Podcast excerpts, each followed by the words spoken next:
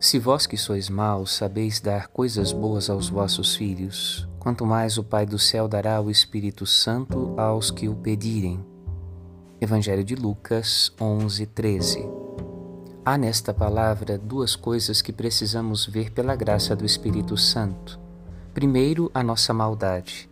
Reconhecer como somos maliciosos e oportunistas, também soberbos e egoístas, isto corresponde ao coração da verdadeira conversão. Depois, como Deus é diferente de nós. Deus é bom o tempo todo, como um Pai amoroso sempre disponível a perdoar.